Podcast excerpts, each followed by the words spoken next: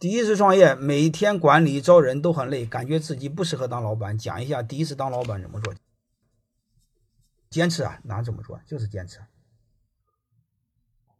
嗯，我那时候不是给你们讲过吗？白天管理，晚上打电话招聘，就是这样，什么都得做，就得坚持，焦头烂额的坚持。但是有一个小技巧，我要跟你说。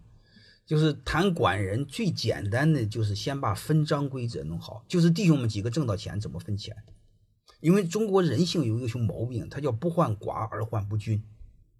如果你们的企业很小，只有一个小店的话，你们永远要把分章这事儿说清楚。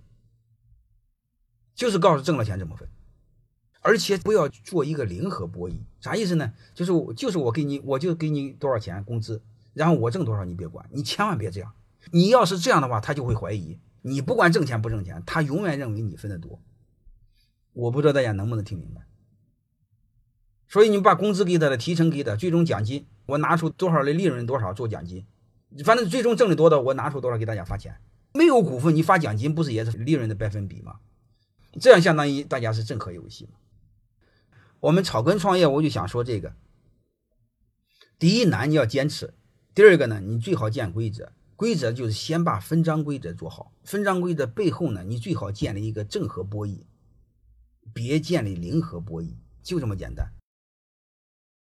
欢迎大家的收听，有管理经营、股权相关的问题可以联系小助理幺五六五零二二二零九零，微信同号。